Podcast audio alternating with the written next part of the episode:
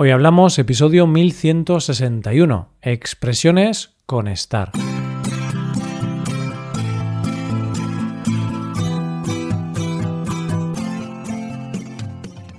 Bienvenido a Hoy Hablamos, el podcast para aprender español cada día. Ya lo sabes, publicamos nuestro podcast de lunes a viernes.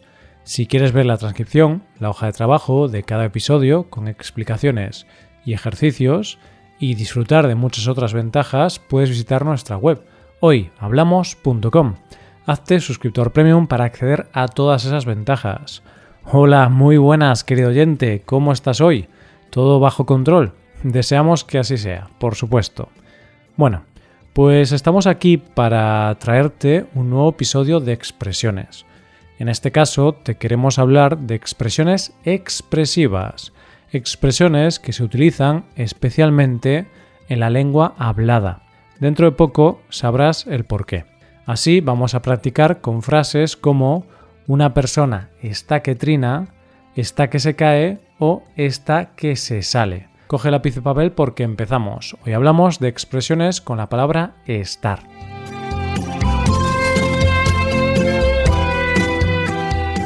Expresiones para estar de diferentes maneras enfadado, feliz, cansado, triste, depende, claro. Y es que hablamos de las oraciones consecutivas intensivas. Básicamente son oraciones en las que se obtiene una consecuencia. Eso sí, aquí no vamos a utilizar el grupo cuantificativo. Esto es lo interesante de estas frases. Bueno, son nombres un poco complejos. Por eso lo vamos a explicar con calma y sobre todo con muchos ejemplos. La idea es decir estoy que me caigo, en lugar de decir estoy tan cansado que me caigo. Aquí estamos omitiendo tan cansado. Muy bien, pues para ver este y más ejemplos vamos a utilizar, como suele ser habitual, una simple historia. En este caso, nuestra protagonista es Marta, Marta es una jugadora de tenis de mesa que lleva mucho tiempo preparándose para los Juegos Olímpicos. Veremos si tiene éxito y consigue la medalla de oro o, por el contrario, repite la típica frase utilizada en el deporte. Lo importante es participar. Vamos allá. Marta es una jugadora profesional de tenis de mesa.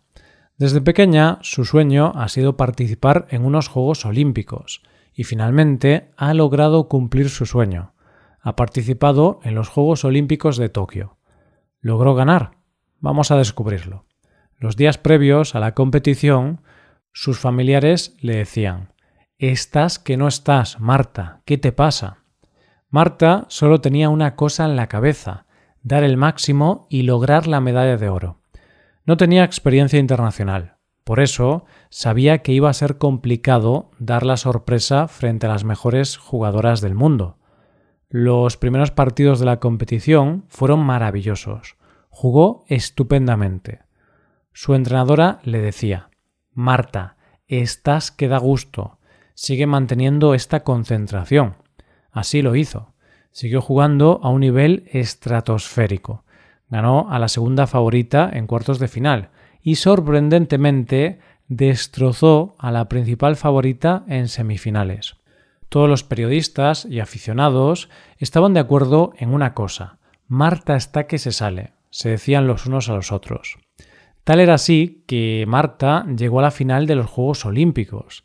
Era una oportunidad única. No todos los días se ganan unas Olimpiadas. Por eso su intención era ganar o ganar. Llegó el día de la final. Marta dio el máximo de sí misma, pero lamentablemente no pudo ganar. ¿El por qué? Un mosquito le picó en el párpado del ojo derecho la noche anterior y perdió algo de visión. Su entrenadora le decía Sé que estás que trinas, pero tómatelo con calma. Has perdido la final por mala suerte. Dentro de cuatro años volverás a tener otra oportunidad. La pobre Marta estaba que se caía, pero todo el esfuerzo mereció la pena. Una medalla de plata en unos Juegos Olímpicos tampoco está nada mal. Eso sí, ahora, tranquila en casa, cada vez que ve un mosquito lo mata de inmediato con su raqueta de tenis de mesa. Los mosquitos se han convertido en su peor enemigo. Al menos, matándolos con la raqueta, puedes seguir afinando puntería. Madre mía, qué mala suerte. Resulta que Marta perdió la final de los Juegos Olímpicos por una picadura de mosquito en el ojo. No sé qué decir, solo espero que para la próxima vez se compre una mosquitera que evite la entrada de mosquitos en su habitación. A ver si lo pone en práctica en los Juegos Olímpicos de París de 2024. Ahora vamos a analizar las expresiones utilizadas en la historia. La primera expresión empleada ha sido está que no está. Y ha sido aquí. Los días previos a la competición sus familiares le decían Estás que no estás, Marta, ¿qué te pasa? Marta estaba que no estaba. A ver qué significa esto.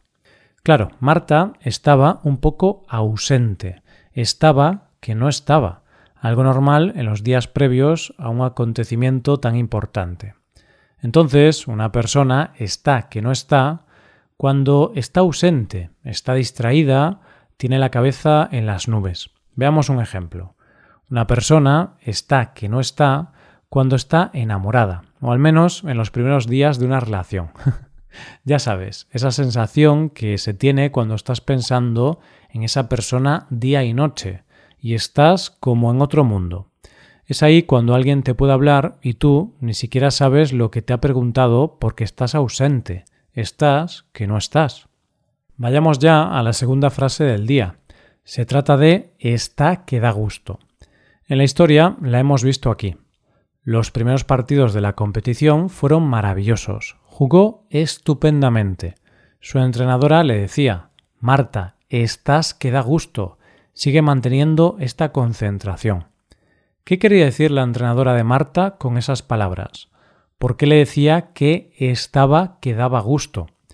Bien, pues con esas palabras quería decir que jugaba tan bien que le daba placer verla. Aquí encontramos la definición de esta expresión. Estar que da gusto se emplea cuando algo provoca placer, gusto o agrado por hacer algo muy bien. En este caso, jugar a un gran nivel a tenis de mesa. Volviendo a lo que decía al principio del episodio, la expresión completa podría ser estar tan bien que da gusto. Pero en este caso hemos decidido eliminar tan bien eliminar el elemento cuantificativo. Imagínate que yo juego muy bien al fútbol. No es verdad. Por eso digo que te lo imagines. Bien, pues si me ves jugar, vas a decir, oh, qué bien juega Roy. Hoy está que da gusto. También podrías decir que Roy está que se sale. Pero esa es la expresión que te voy a explicar ahora mismo. Se trata de que alguien está que se sale. En la historia la hemos visto aquí. Todos los periodistas y aficionados estaban de acuerdo en una cosa. Marta está que se sale, se decían los unos a los otros. Bien, pues una persona está que se sale cuando obtiene lo que se propone, cuando hace algo muy bien, mejor de lo normal.